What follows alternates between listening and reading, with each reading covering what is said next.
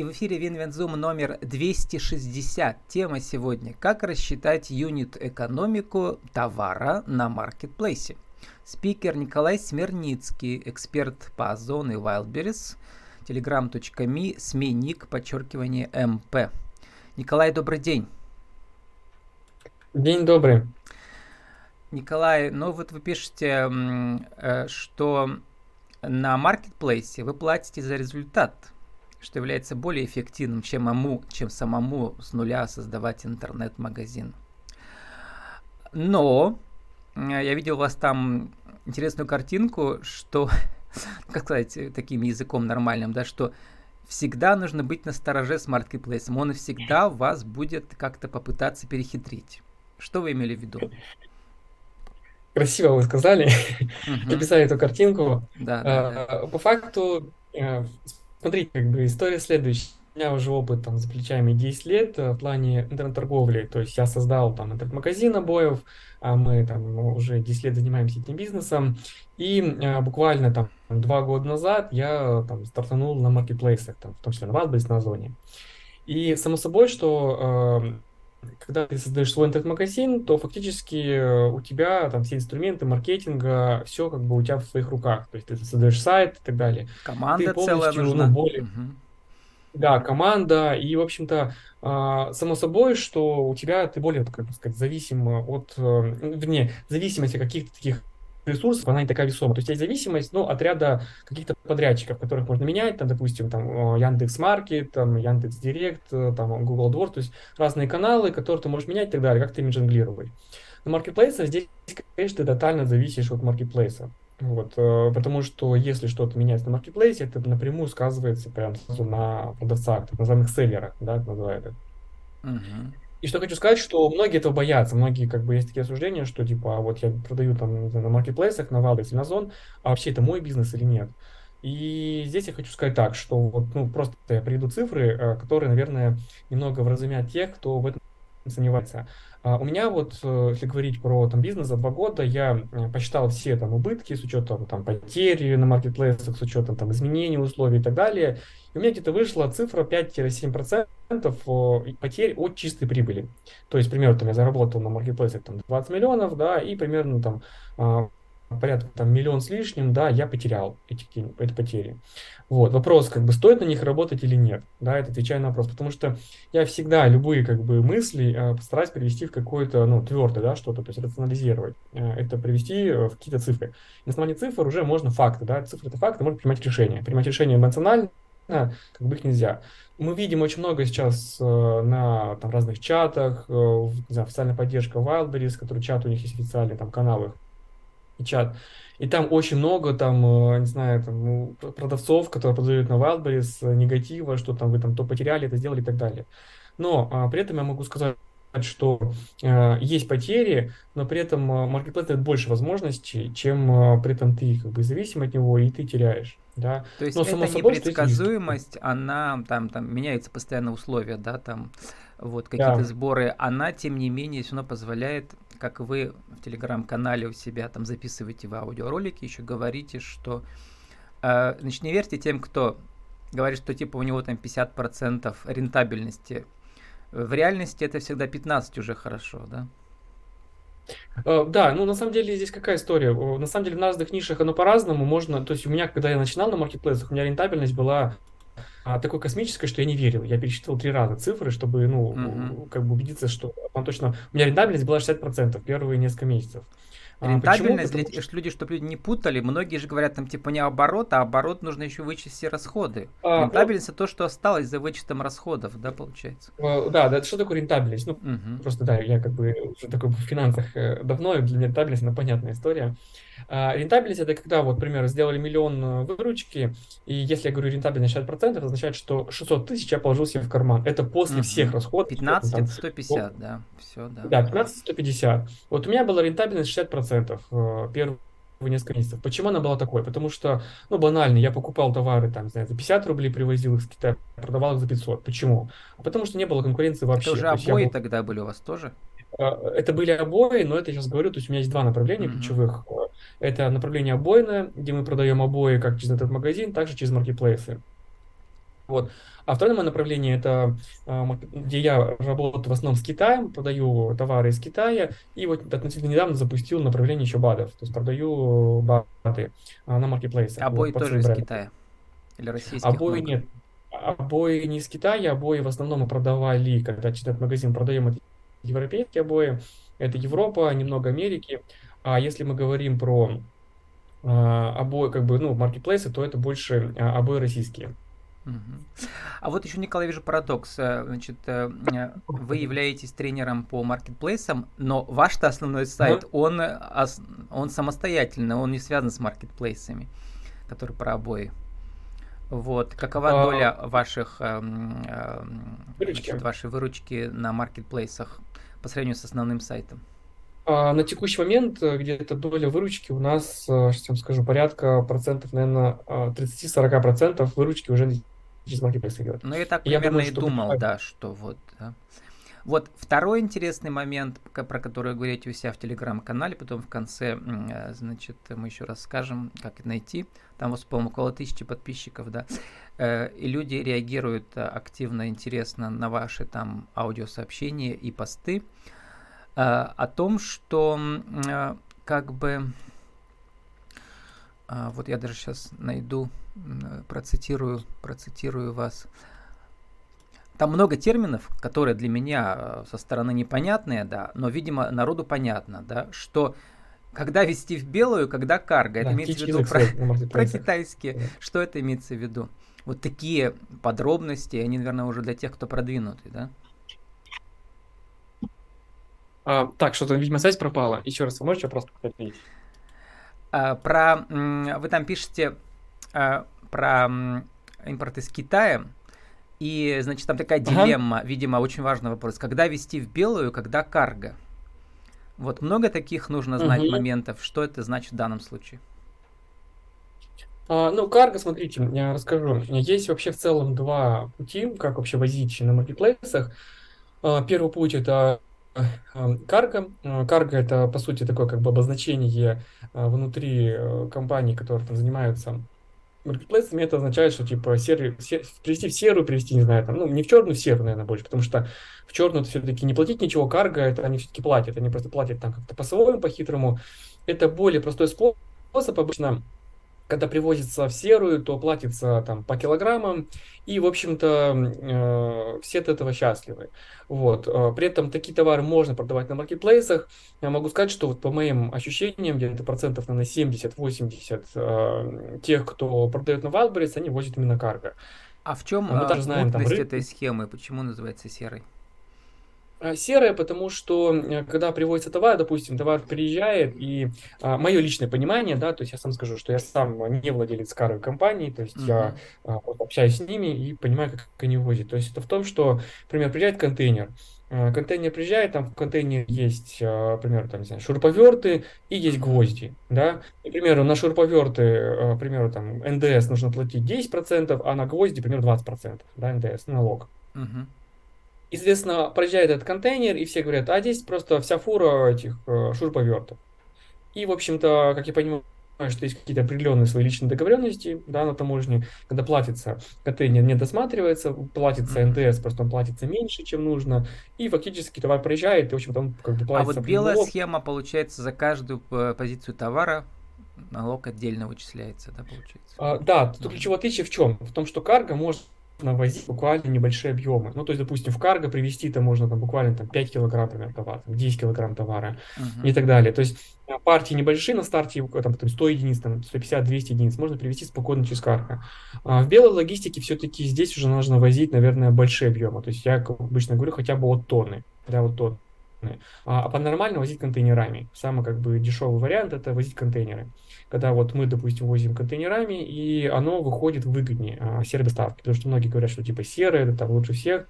По факту в белую возить лучше. Лучше, а, проще. Ну, то есть я в целом за то, чтобы возить как максимально все в белую, потому что это ну, выходит вот как, как раз документы. Вот недавно есть. у вас прошел вебинар э, «Мой бизнес», в том числе «Мой бизнес Пермский ага. край», как рассчитать юнит-экономику товара на маркетплейсе, как прогнозировать ага. поставки на склад маркетплейсов, закупки товара у поставщиков. Вот это все связано, да.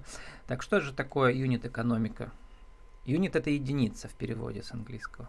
Да, юнит-экономика, смотрите, есть, ну, если говорить вообще, говорить про маркетплейсы, то юнит-экономика – это мы рассчитываем экономику на одну единицу какой транзакции. В данном нашем случае это там товар, да, то есть мы продали, ну, к примеру, у меня есть, к примеру, там, подарочная коробка, да, или там носок новогодний, я его купил за 100 рублей, в итоге я его продал, а и многие сами из... же изготовляют еще из ингредиентов, с тех же китайских, не знаю, там свечи, да, самозанятых, вот такое все. Да, может быть, кто-то что-то еще изготовляет, но вопрос в том, что нужно посчитать себестоимость сначала, понимать, какая mm-hmm. себестоимость, да, вот, а, товара, потому что когда мы изготавливаем, само собой, что там а, посчитать себестоимость, она, ну, отчасти усложняется, отчасти нет, если это сделать все там, ну, систематизировать, потому что я люблю как бы некие системы, да, когда не нужно гадать, а ты вбиваешь там определенные формулы, и, в общем-то, у тебя все рассчитывается. Фактически юнит-экономика – это экономика продажи одной единицы товара. То сколько мы зарабатываем и сколько мы теряем. Потому что многие как бы, говорят, что типа обычно говорят, сколько, сколько ты зарабатываешь. По факту я много случаев вижу, когда люди теряют э, на том, что продают товары и просто не знают об этом. То есть они купили за 100 рублей, продают за 200, говорят, ну, типа, в любом случае мне там кто-то сказал, что это нормально, можно легко продавать там 2х умножаешь, в общем, продаешь ты как бы в плюсе. А по факту мы считаем, там, оказывается, логистика, там, э, она, не знаю, там, 70 э, рублей, плюс там комиссия, а, а плюс еще э, очень Стоимость большие... времени рабочего человека же там создавал продукт из этих ингредиентов. Ну, даже нужно, да, да, ну, то есть э, стоимость времени, но здесь вопрос, то есть обычно это себестоимость, вот то, что вы назвали, это идет как бы та, та вот стоимость продукта, стоимость времени, это себестоимость. Обычно идет себестоимость, и плюс у нас идут расходы. Первые расходы для того, чтобы подготовить поставку для маркетплейсов, это наклеить там штрих-коды, упаковать товар, делать необходимые приготовления для того, чтобы товар поставить на marketplace. После того, как мы все это сделали, мы, допустим, товары поставили на marketplace. Да? А на marketplace у нас тоже есть определенная структура расходов. А, структура расходов, это имеется в виду, допустим, мы заплатим комиссию как минимум, мы заплатим логистику, это как, как вот, ну, а, что точно мы заплатим. Возможно, мы заплатим приемку, потому что сейчас маркетплейсы, они вот, особенно Valve жонглируют этим, то вводит ее, то убирает Да, ее. я видел, там народ платный... беспокоится, то вводят, то выводят. Да. да, да, да. Ну, Wildberries, да, у него на самом деле, если мы говорим с точки зрения некой там а, политики работы с селлерами, да, и Wildberries, то Wildberries, конечно... А про Озон такая... что? Вот, мы вообще Озон почему-то редко поминали, вот у меня среди спикеров. А что в Озоне уникального есть? Чем он отличается? В, в хорошем Озоне... смысле, например. В Озоне, смотрите, давайте вот просто если мы говорим такие отличия площадок, такой краткий экскурс, что а, возьмем Wildberries, да, кто аудитория Wildberries? Аудитория Wildberries это а, в основном женщины, а, соответственно, с доходом ниже среднего. А, о чем это говорит? Это говорит о том, что это в основном как бы аудитория, которая любит скидки распродажи. А сразу как бы сделаю пометку, что это не значит, что если вы покупаете там, не знаю, на маркетплейсе, что типа вы там относитесь к там, категории типа доход ниже среднего. Просто основная аудитория, которая приобретает товары, это та, которая без скидки распродажи. И это, наверное, ключевая как бы там фишка Wildberries. Вот, на Озоне, на Озоне а, аудитория, она, как бы, я бы сказал, более платежеспособная, это первое. А второе, э, все-таки с точки зрения, наверное, интерфейсов, но опять же, это как бы такое сугубо, оно, э, сам Озон, он такой более удобен. Вот, допустим, я на Wildberries, я не могу покупать, у меня прям вот отвращение от Wildberries, с точки зрения покупателя. Хотя а, основную выручку я делал на Wildberries. Но вот как покупать там, я прям вот, ну, Видимо, я прям чисто стилистические, да, различия. Э, вот. Видимо, да. Потому что Видимо, каждая да. команда создает свой стиль всегда, да, такой эстети- эстетику еще. Да, да, согласен, вот. И фактически uh-huh. это с точки зрения покупателей.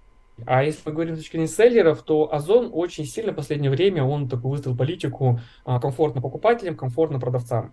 Да, такую как бы вин-вин модель они. И в целом они всегда заранее обо всем предупреждают. Допустим, а вот комиссия, она тоже ведь варьируется в зависимости от позиции товара, но и, видимо, одинаковая по рынку везде у всех более-менее, да, или как? А, комиссия, она, комиссия, смотрите, комиссия, она, а, да, варьируется от э, товара, то есть от категории так называемой.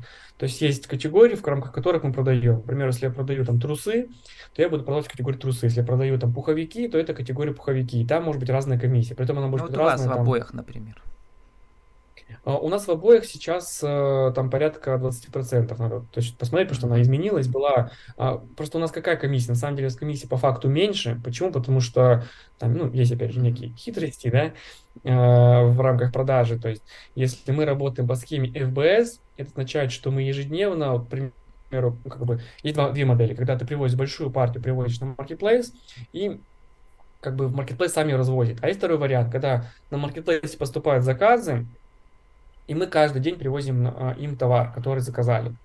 А, соответственно, э, если вот работать по схеме FBS, это когда каждый день привозить товар, и схема FBO, то я большую партию отгружаю туда. Так вот, по, по схеме FBS, если я очень быстро привожу товар, у Валбрис есть специальная такая градация по комиссии. Mm-hmm. То есть, я привожу товар в течение там 12 часов, то я заплачу комиссию там. Ну, вот юнит экономика еще в том, чтобы знать, да, как, сколько, чтобы все было готово, да, партии товара, чтобы вовремя все поступало э, на marketplace. Николай, еще вот всякие же появляются, исчезают новые marketplace. Вот у меня у, у подруги дочь работала на Сбермаркете полгода, сейчас их сокращают всех. Не пошел Сбермаркет, говорят. Вот. Какие-то а, новые есть интересные площадки, которые вы пробуете? А пока, ну, смотрите, вот если мы говорим про маркетплейсы, да, там появляются новые, наверное, ключевые, которые там ближайшие новые, это там Казань Экспресс, э, Сбер Мегамаркет, и, соответственно, кстати, Сбер Мегамаркет и Сбермаркет это два разных, э, на самом ну, деле. Вот я там не разбирался, но Сбермаркет там как-то вот сейчас они говорят. Вот. Слишком большая да, конкуренция да. И... уже. Возможно, но они как бы продуктовый больше такой маркетплейс. И Яндекс Маркет, вот, ну, как бы ключевые выделили. А, я, на самом деле, еще не заходил на Яндекс Маркет, не заходил на Казань Экспресс, не заходил на Сбермаркет. Почему? Mm-hmm. А, потому что, по факту, а, на текущий момент, э, ну, есть такое, потому что у меня достаточно много бизнесов, у меня вот там порядка, говорю, там, 4 направления, в которых, в которых я работаю. И я могу сказать, что я не понаслышке понимаю, что такое фокус. Да, что такое да то есть не надо распыляться, слишком много усилий уйдет, да. И... Да, да, да. И когда вот фокус распылен, допустим, работа на индекс-маркете, ты там собираешь процентов, не знаю, там 15 на всех этих маркетплейсах, а основную часть зарабатываешь здесь. И при этом ты постоянно нужно следить за поставками, то есть размывается mm-hmm. фокус сотрудников, твой фокус и так далее. Поэтому по факту могу сказать, что у меня ключевой фокус это Wildberries, это он больше всего дает выручки. Второй, как бы, это Озон, и больше мы фактически как бы нигде не продаем вот, Николай, мы должны зака- э, заканчивать по мотивам значит, вашего mm. аудиопоста в вашей телеграм-группе. Значит, вы там говорите про стратегическое э, видение работы на, марк- на маркетплейсах. Mm. А, про рентабельность 15, а не 50 я уже сказал. Потом, значит, э, вы говорите, самое главное, как придумать, чтобы ваш товар был уникальным, а это сделать сложно, потому что уже все все-все знают и везде знают, откуда возить и как продавать и в долгую как выжить. Упаковка уникальная и не накупать отзывы, говорите вы. Видимо, кто-то накупает. А, накупать отзывы, смотрите, по поводу ну, сколько отзывов, наверное, там, э, я не знаю, там, в каком это был контексте, отзывы, ну, безусловно, их э, на старте придется какое-то количество покупать, в зависимости от ниши, но обычно там, если ниша не очень конкурентна, то 5-10 отзывов покупается, потому что без этого товар очень часто вообще не запускается. А ну, что есть... значит накупается? Это то есть прямо фальшивые люди какие-то, а своих клиентов нельзя попросить написать или как? А у нас нет контакта с клиентами, и получается, mm-hmm. что чтобы э, товар, ну, как бы он начал продаваться, нужно некое доверие к товару. А чтобы появилось mm-hmm. доверие, нужно, соответственно, отзывы. А чтобы появились отзывы, нужно, чтобы его купили. И получается такой, как бы, проблема курицы и яйца, да, чтобы, типа, а, чтобы были продажи. Это как у нас отзывы, э, отзывы... в производстве ток-шоу на телевидении. Мы, значит, э, первые герои это наши друзья и коллеги. Ну, чтобы они не испугались нового формата. Тут так же, видимо, да. Да, да, все именно то же самое. Поэтому отзывы нужны, э, как бы они, безусловно, полезны, но имеется в виду, что я просто считаю, что должна быть некая этика. Ну, то есть, как бы, для старта хорошо, но постоянно обманывать там покупателей, что типа товар вообще никакой, а вы постоянно покупаете отзывы, это не очень хорошо, потому что, ну, во-первых, это будет нерентабельно, а второе, ну, есть как бы некая этика, да, то есть, если я вижу, что товар плохой, реально мы там завели, он оказался, кажется, не очень, мы его выводим с ассортимента и больше не поставляем. Вот, ну, как бы это наша такая политика некая. Ну вот, сформулируйте вот, за минуту что... нашу тему сегодняшнюю, э, как бы, как э, сыграть в долгую на маркетплейсах через как э, сыграть... понятие юнит-экономики. А, ну, понятие юнит-экономики, наверное, не сформулирую, но вот я скажу, что если мы говорим про вообще работу в долгу на маркетплейсах, это ключевое, что вкладывать в продукт. Вот. Это, наверное, такой тезис, который самый важный, потому что многие там манипулируют всякими там скидочками, какими-то там а, нюансиками, Сюда входит что, упаковка, еще что? Ну, к примеру, Уникальность, там... Как... найти уникальную позицию, да, или там сочетание уникальное. это, это, это, допустим, да, создать уникальный, как бы, ну, бренд, да, именно бренд в прямом смысле бренда, не просто там наклеил штрих-код, а именно бренд, когда у тебя есть бренд, это для меня это некое обещание, да, то есть, например, если я обещаю, что у меня в БАДах будет качественный продукт, без там всяких там а, добавок, где-то титана и так далее, то я также и делаю, я отбираю производство, чтобы у меня не было этих как бы добавок, да, то есть я даю некое обещание, что это премиальный бренд, и я как бы его выполняю выполняю. Вот, и люди, ну, как бы, там, не знаю, пропивая курс э, этих, допустим, там, БАДов, да, они чувствуют результаты. Это вот некое, как бы, позиционирование, да, фактически это бренд, когда у тебя красивая упаковка, у тебя внутреннее содержание хорошее, классное и так далее. Второе, это, ну, создание продуктов уникальных, да, это когда ты берешь и сам, к примеру, понимаешь, видишь нишу, а, а понимаешь, что в нише, как бы, в рамках этих продуктов хорошие продажи, но есть недостатки у товаров, и ты их, как бы, берешь там, там, нанимаешь, не знаю, там, промышленного инженера, там, дизайнера, да, который создает тебе продукт, который будет уникальный для тебя, и сам его как производишь. Да, это уже другие вложения, но, тем не менее, это работа в долгу. То есть стартануть нужно там хоть с рынка, хоть чего, заработать первые там 100, 200, там 300, 500 тысяч, а, зарабатывать их регулярно, но ключевое нужно знать в будущее. Нужно все-таки вкладываться в продукт уже в долгую. Тогда на горизонте там 5-70 лет а, как бы точно вы продолжите работать на маркетплейсах. Ну, а вот про юнит-экономику, правильно я понял, что это просто нужно уметь правильно прогнозировать? Считать. Вот, э, и, и считать, да, сколько ты да. должен успеть э, поставить правильно, вот, в сути, срок, качественно. Да, юнит-экономика это фактически нужно просто, если, ну, опять же, чтобы работать, мы говорим, если в долгую, да, то это уже такая тактическая задача, я бы сказал, бы это нужно просто считать. Потому что если не считаешь, то фактически можешь в какой-то момент продавать в минус, не понимая, что все меняется, комиссии меняются, логистика меняется и так далее. Поэтому экономика, она как бы такая, как бы инструмент, который необходим для того, чтобы постоянно считать и понимать, как это. А вот прогнозирование там поставок, прогнозирование закупок, это уже фактически, можно сказать, инструменты, а, которые помогают на основании там, ежедневных продаж, там, скорости продаж и так далее, помогают э, выстраивать систему, когда у тебя товар все время в наличии, а это на самом деле вот то, вот, то же самое, наличие товара постоянно, это ключевой, наверное, один из важных, важнейших факторов э, хороших продаж, именно там быть в топе, может сказать, да, так и иметь Николай, заканчивая, уже вы говорите, только с четвертым э, ребенком вы поняли, что такое быть отцом, а когда вы поняли, что, значит, вы на маркетплейсах теперь э, как птица э, а, в полете? Ну, по факту я не могу сказать, что, что типа, знаете, ко мне с каждым разом, как не помню, Сократ, Сократ, кажется, говорил, что, типа, я знаю, что я ничего не знаю, вот. И а другие этого витком... не знают, да, он говорил, да. Да, другие этого не знают, да.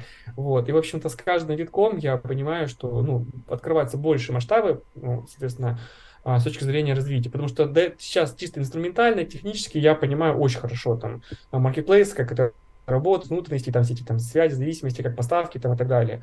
Но если мы говорим про масштаб, да, про мышление, то я понимаю с каждым витком, что а, как делать лучше, как делать больше объема и так далее. Потому что, чтобы делать более Чем выше взлетаешь, работать... тем сложнее, да? Ну да, надо просто уже как бы качать мышление. То есть ну, вот на этом уровне, на текущем, нужно именно работать с мышлением мышлением. С нами сегодня был Николай Смерницкий, эксперт по озону Wildberries, telegram.me slash сменик, подчеркивание МП. Как рассчитать юнит экономику товара на маркетплейсе. Николай, спасибо, удачи вам. Спасибо, да, что пригласили. Э, вам тоже удачи и всем хороших продаж. До свидания.